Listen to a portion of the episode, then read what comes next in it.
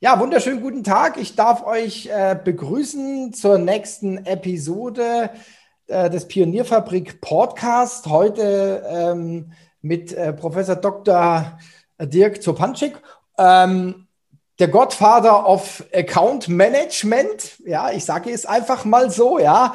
Ähm, und hat auch ein tolles Buch äh, geschrieben, Sales Driver.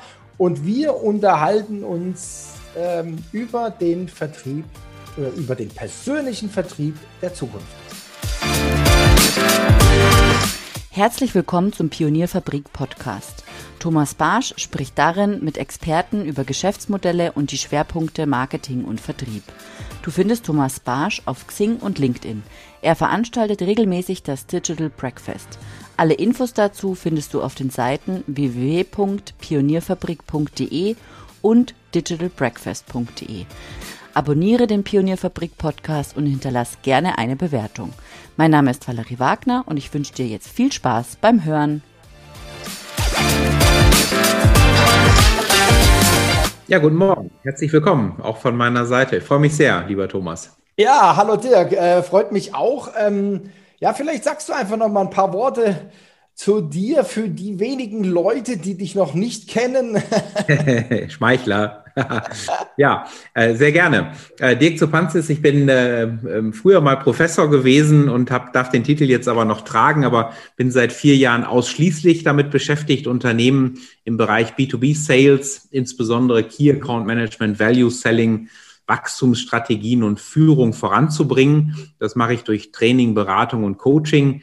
Ich habe zehn Jahre eine eigene Business School geleitet, wo ich das Thema immer nebenher gemacht habe. Davor war ich 15 Jahre an der Universität St. Gallen, wo ich das Thema eigentlich aufgebaut habe und auch nebenher gemacht habe.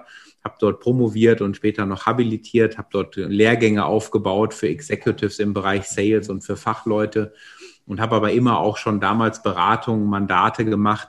Und äh, na, jetzt mache ich das eigentlich schon über 25 Jahre und neben Sales Drive ist gerade unser neues Buch auch zum Key Account Management erschienen, was ich mit zwei St. Galler Kollegen mache. Also nicht mhm. das neue Buch, sondern eine neue Auflage mit unserem St. Galler Camp-Konzept.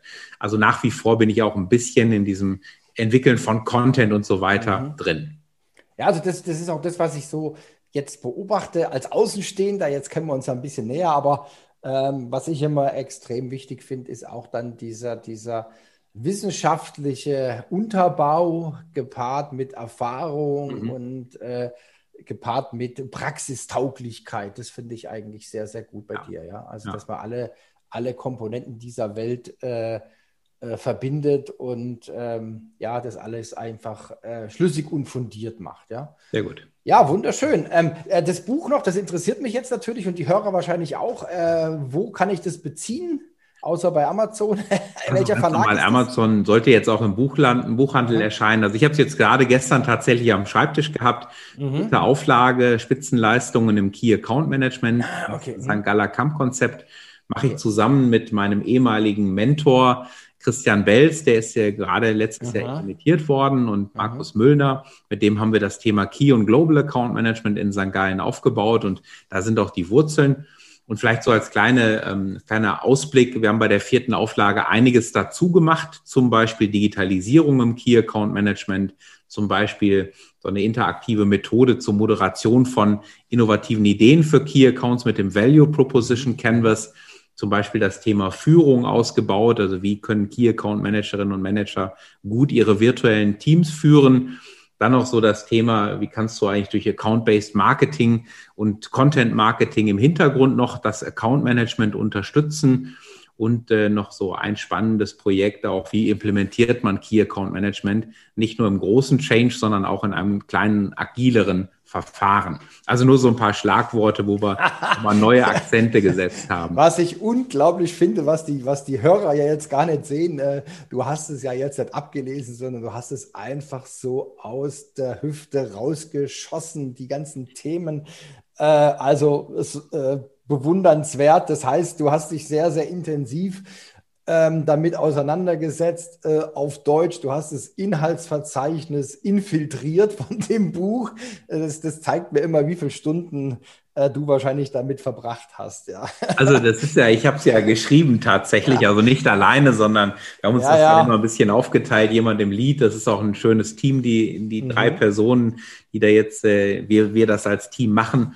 Und, äh, und natürlich ist das jetzt äh, immer gut. Es gibt soll Kollegen geben, die schreiben nicht so viel selber. Bei uns ist das so, wir machen sehr viel selber und mhm. entwickeln die Dinge inhaltlich weiter, eben aber auch in Interaktion mit der Praxis. Mhm. Da entstehen gute Sachen und ähm, wenn das dann quasi so erlebt hast und auch mitentwickelst, dann kann man das auch abrufen, ohne dass man da auf den Spickzettel mhm. gucken muss. Mhm. Ja, absolut, ja, also das kenne ich, ja. Ja, ähm, Vielleicht für den Einstieg ähm, mal so ganz, ich, ich frage das immer ganz gerne, ähm, jetzt gerade auch in der aktuellen Zeit. Also, womit beschäftigst du dich denn jetzt äh, aktuell im operativen Tagesgeschäft? Du hast gesagt, okay, du schreibst, ja, du äh, machst Projekte. Was ist bei dir so gerade aktuell los? Also bei mir ist so, ich habe ähm, tatsächlich relativ viele Dinge auch im Key Account Management, also Projekte, wo mich Unternehmen gebeten haben, das Ganze mit ihnen weiterzuentwickeln. Mhm. Das machen wir sehr intensiv. Ähm, sehr viel Digitales gerade und äh, wenige persönliche Kontakte. Ähm, dann habe ich einige Projekte zum Thema Sales Drive. Das ist das andere Buch, was letztes Jahr kam. Ähm, wo es darum geht, eigentlich den Gesamtvertrieb auf Spitzenleistungen zu trimmen und auch das Unternehmen zu einer Sales-Driven Company zu, zu, zu entwickeln. Mhm. Und dann habe ich immer noch einige Dinge zum Thema Führung. Ähm, manchmal, meistens mit dem Fokus auf Vertriebsführung, weil die Personen natürlich eine unheimlich große Rolle in diesen anderen Themen spielen, die ich genannt habe und äh, aber auch zwei Akademien, die ich betreibe mit ähm, Schweizer Unternehmen, wo es nur um Führung geht. Mhm. Ähm, das hat sich ursprünglich mal aus der Vertriebsführung entwickelt, aber läuft jetzt eben auch standalone und ich versuche hier den Führungskräften gesamthaft zu zeigen, wie man wachstumsorientierte Strategien im Unternehmen umsetzt und welche Art von Führung es dazu braucht ich will jetzt nicht noch einen draufsetzen, aber das ist mein neuestes Buch. Wird sich couragierte Führung nennen, aber da bin ich noch ganz am Anfang. Okay, also gut, dann haben wir vielleicht noch ein weiteres Thema für nächstes Jahr äh, für Digital Breakfast. Ja. Ähm, jetzt hast du natürlich gerade wieder äh, ein Stichwort äh, so rausgehauen: ähm, Sales-Driven Company. Mhm. Was verstehst du unter einer Sales-Driven Company?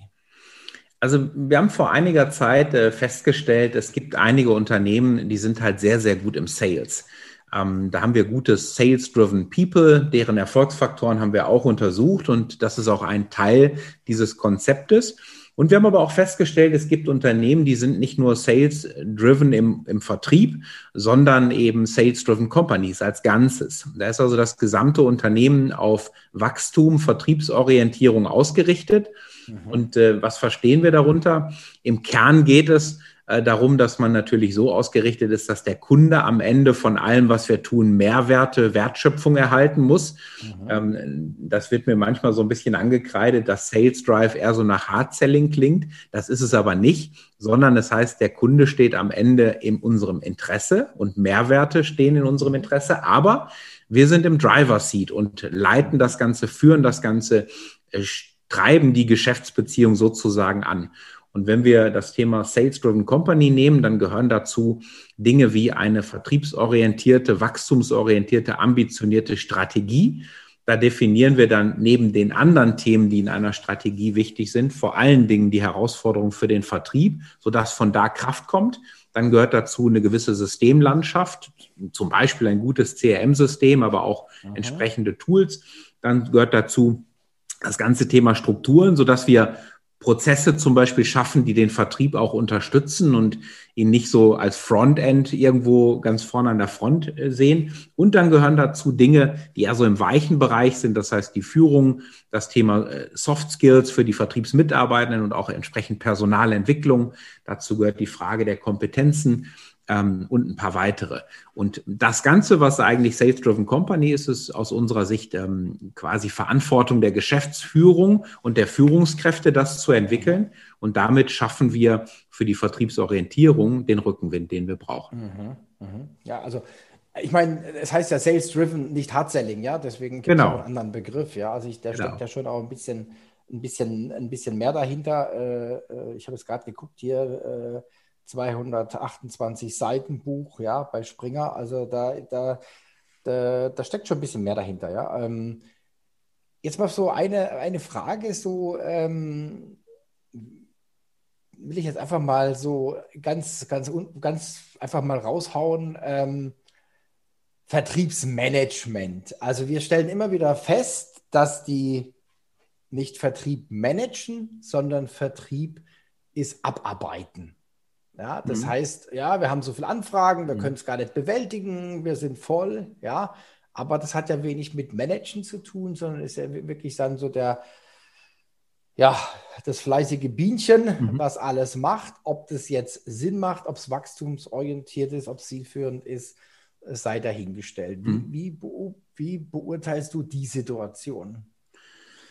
Ähm, ja, das hat äh, verschiedenste Facetten, wenn man jetzt Vertriebsmanagement mal anschaut. Ich will mal vielleicht so, so zwei, drei ähm, erläutern. Also ein Thema, was bei dir so aus deiner Fragestellung rauskommt, ähm, ist so ein bisschen vielleicht auch eine potenzielle Überforderung der Vertriebsmannschaft oder vielleicht nicht das Arbeiten im Optimum. Mhm. Da stellen wir so eine Tendenz fest, schon seit vielen Jahren, dass man eigentlich immer mehr Erwartungen und auch ähm, Aufgaben an den Vertrieb delegiert und äh, dazu kommt, dabei kommt es dann zu einer gewissen Überfrachtung. Das fängt an mit dem Produktportfolio, was breiter wird und das Dienstleistungsportfolio. Das kommt zu neuen Kompetenzen, die du brauchst, um überhaupt das alles zu verstehen, was du machst. Dann wollen wir natürlich Mehrwerte für den äh, Kunden schaffen. Dafür müssen wir seine Geschäftsmodelle verstehen. Das sind diese Dinge. Und dann kommt in, gerade in größeren Unternehmen auch viel Administration, Pflege von irgendwelchen Tools und so weiter dazu. Und äh, der Christian Welz, eben mein Co-Autor aus ähm, Key Account Management, der hatte früher mal so einen Ausspruch, der lautet, wir delegieren 170 Aufgaben an den Vertrieb äh, obwohl wir wissen, dass er nur 100 schafft und wundern uns dann, dass nur 70 gemacht werden. Mhm. Und das ist so ein bisschen das Thema Verkaufsüberlastung, mhm. Verkaufskomplexität und das kannst du nur durch eine gute Führung äh, steuern, die eben auch versteht, was die Mitarbeiter leisten können und dafür sorgt, dass sie die Fähigkeiten und Instrumente dazu haben. Das ist eine Facette. Mhm. Die andere Facette finde ich extrem wichtig, dass ich einfach finde, dass in vielen Unternehmen unsystematisch gearbeitet wird. Ähm, und das fängt für mich eigentlich an mit der Vertriebsstrategie, die irgendwo versuchen muss, bei einem Marktpotenzial anzusetzen und dann sehr schnell priorisieren muss, welches sind die potenzialstarken Kontakte nach einer Qualifizierung, wo wir dranbleiben wollen. Und das müssen Führungskräfte zusammen mit der Vertriebsmannschaft machen. Denn ich sage immer so, die wichtigste Ressource, die gute Vertriebsleute haben, ist ihre Zeit.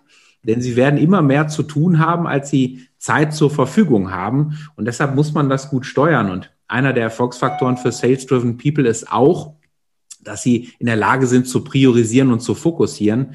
Und das macht man schlauerweise, indem man ähm, da eben auch ein gewisses Konzept hinter hat. Und äh, dann, glaube ich, äh, gibt so bei dem Thema Führung, und dann höre ich auf, gibt so eine Facette, ähm, das ist, was heißt eigentlich gute Vertriebsführung? Und das ist in meinen Ansätzen immer ein, ein Portfolio von ähm, inspirierender Führung, das, was wir heute auch gerne unter transformational verstehen. Da erwarte ich von Führungskräften, dass sie eine große Idee mit äh, viel Lust vermitteln äh, an dem, was Vertriebsleute machen müssen, sodass auch eine intrinsische Motivation da ist. Und dann gibt es auch wirklich einen Bereich von Management, von Vertrieb. Und da muss man sich mehr mit den Menschen beschäftigen und da womöglich gemeinsam mit ihnen Dinge entwickeln. Und da muss man aber auch am anderen Ende des Kontinuums mal eine harte Ansage machen, vielleicht sogar harte Entscheide treffen, vielleicht sogar auch mal ein bisschen ausselektieren, denn nichts ist schädlicher für eine gute Organisation, als äh, ein paar Non-Performer mit rumzuschleppen.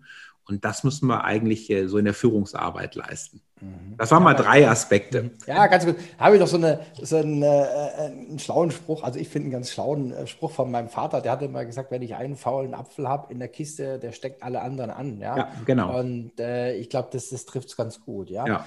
ja also ähm, ich glaube, wir könnten noch mal ein paar weitere Themen besprechen.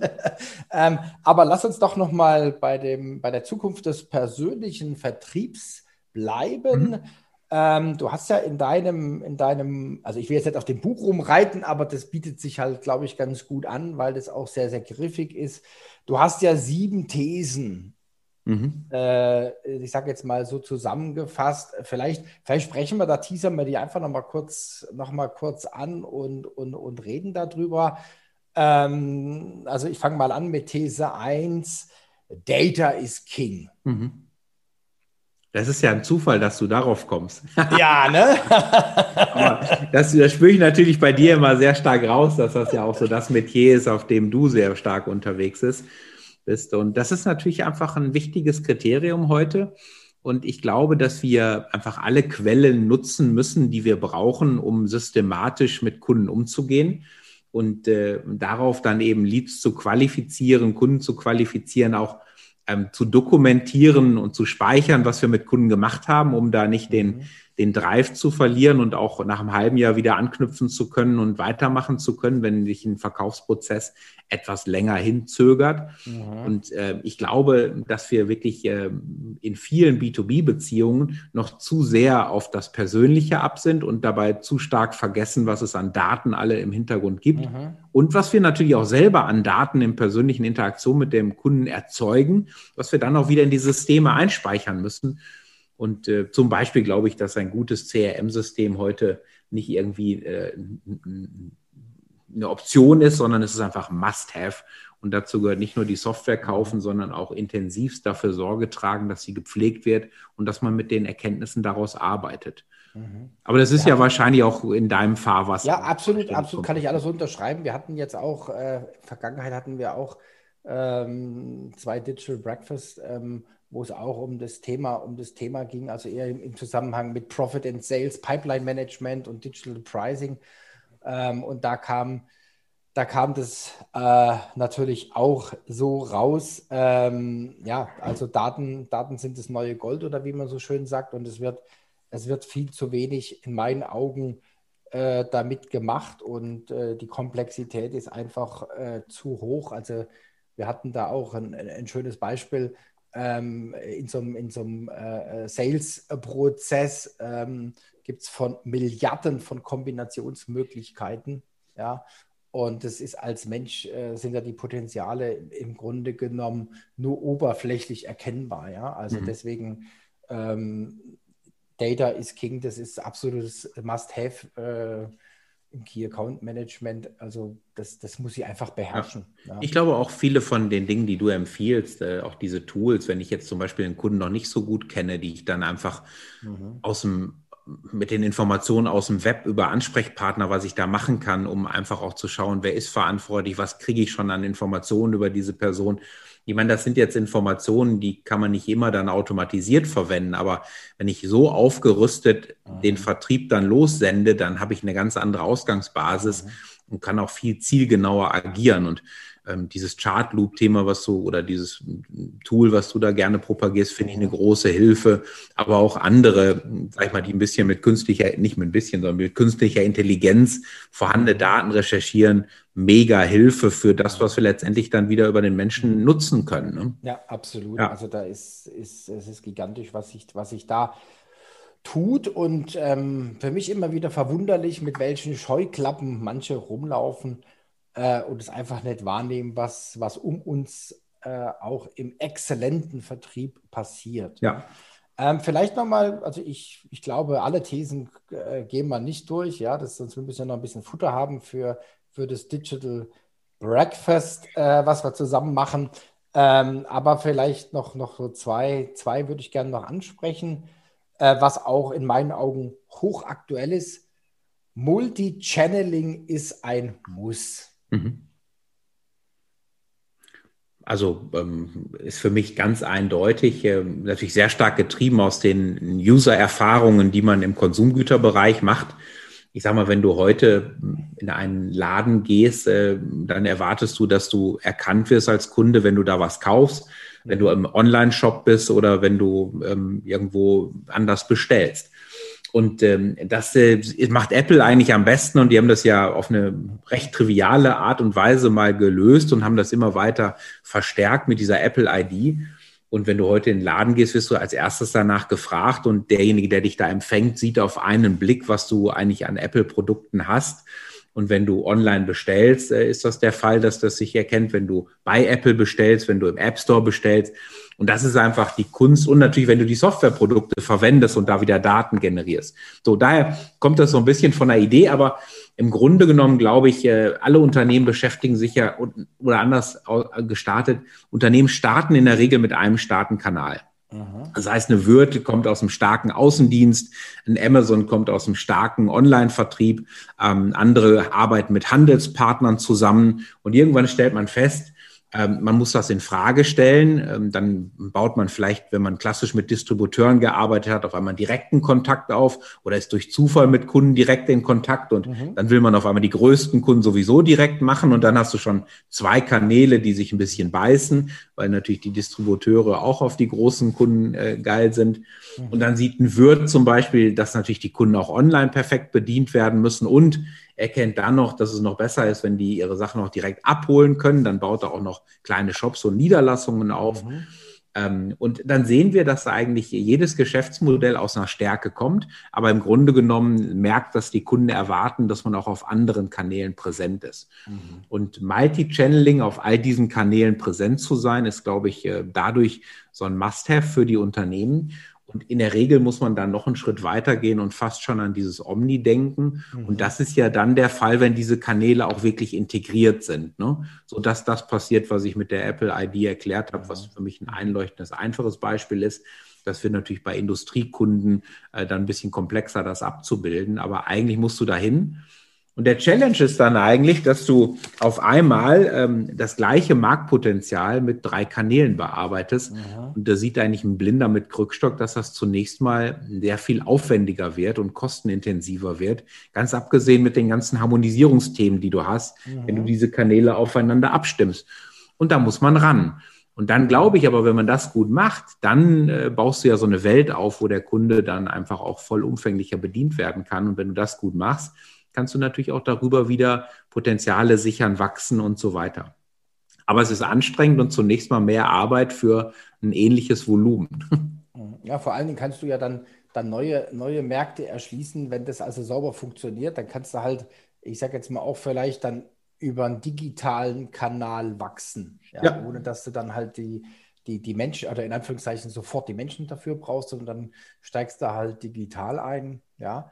Ja, also da, da, ich bin ja auch immer auf der Suche nach solchen exzellenten äh, Firmen. Also Apple gehört sicherlich dazu. Ähm, was, was mir auch immer wieder auffällt, ähm, ist zum Beispiel Nespresso. Die haben es also ähnlich gelöst. Ich Super. kann weltweit in den Shop reingehen und dann sagen die Hallo Herr Barsch. Und ähm, was ich auch erstaunlich finde, ähm, wo dann die Luft auch ganz dünn wird, ähm, wir haben aus Zufall haben wir zwei äh, Kundennummern bei Nespresso. Ja, also eine hat meine Susanne mit in die Ehe gebracht mhm. und dann hat sie noch eine andere äh, Nummer ähm, für die Firma. Und natürlich bestellen wir jetzt alles über die Firma, ist ja klar, weil wir da auch am meisten trinken.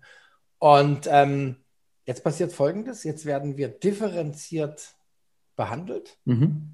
Das heißt, wenn es äh, ein neues, neue, neue Sorte gibt, dann kriegt sie eine Kapsel von jeder äh, von jeder mhm. Sorte mhm. und ich kriege eine Stange. genau. Ja, ja. so. Ähm, also das ist, wird ganz, ganz klar unterschieden und was neulich passiert ist, und da bin ich fast abgebrochen, wir haben zwei Mailings bekommen und auf dem Mailing waren je nach Kundennummern die drei Spitzenreiter abgedruckt.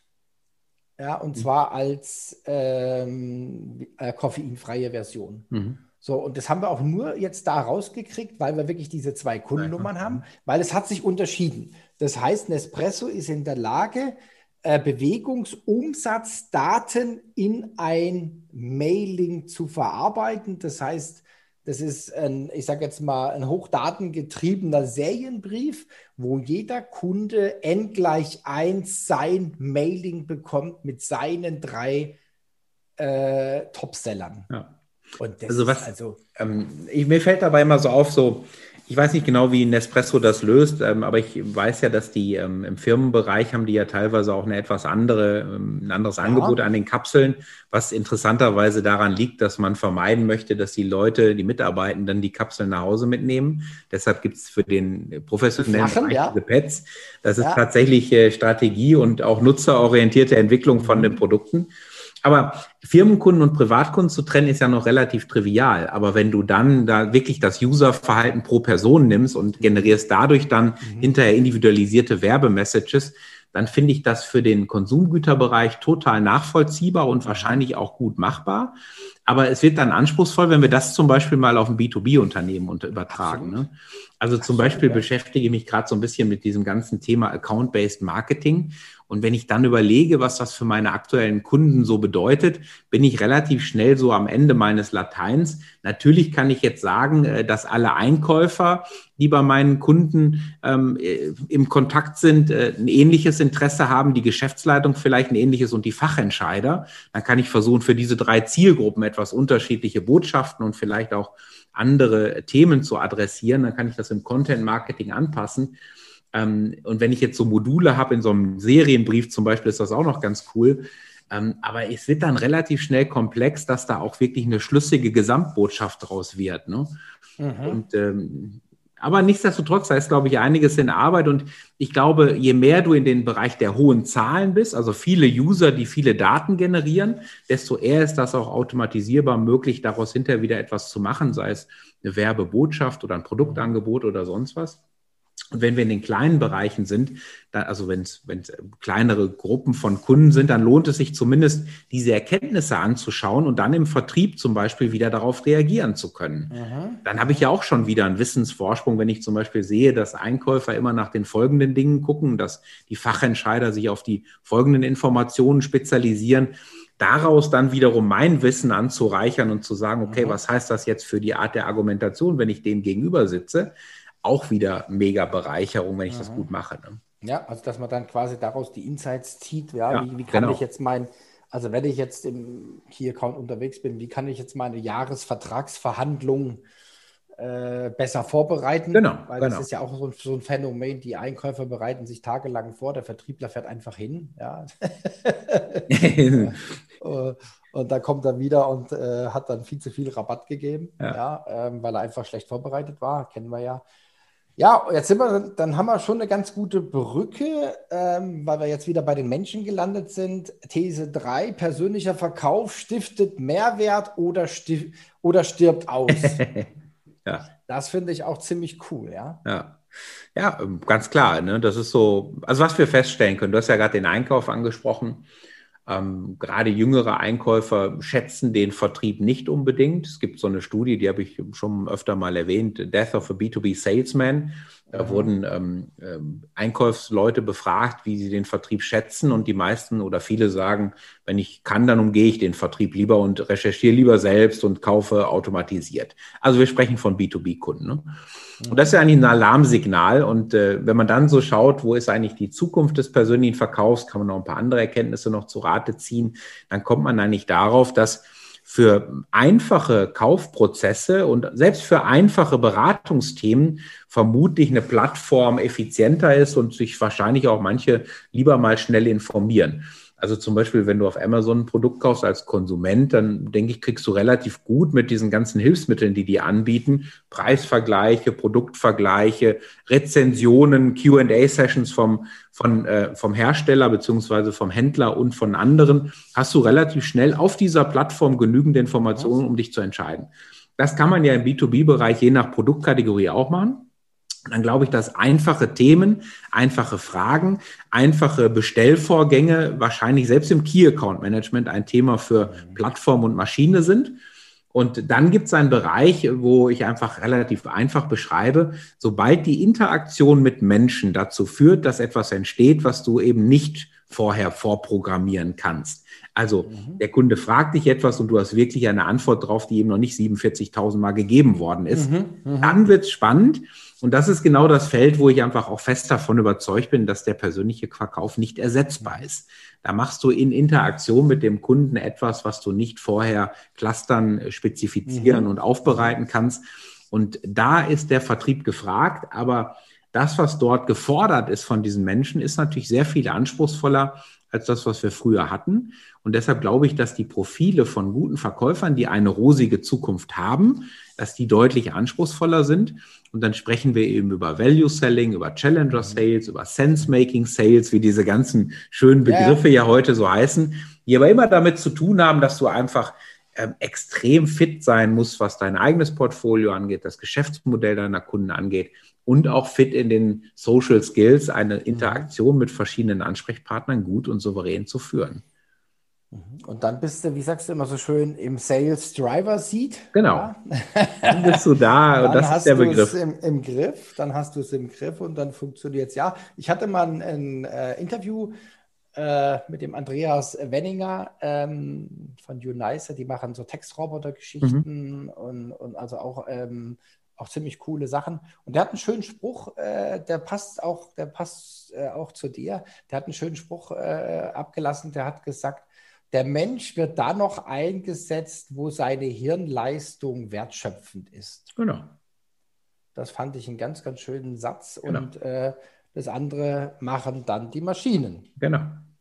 Ja, super. So ist es. Dirk, vielen, vielen Dank. Sehr gerne, ähm, Thomas. Es war wieder sehr erfrischend und ich glaube, wir haben auch, äh, ich glaube, ganz gut die Hörer vielleicht vorbereitet auf ähm, das äh, Digital Breakfast im äh, Juni. Da freue ich mich schon drauf. Schön, dass du da warst. Ich wünsche dir eine gute Zeit und bleib gesund und munter. Danke gleichfalls. Bis dann. Tschüss zusammen und lieber Thomas, alles Gute. Tschüss. Tschüss.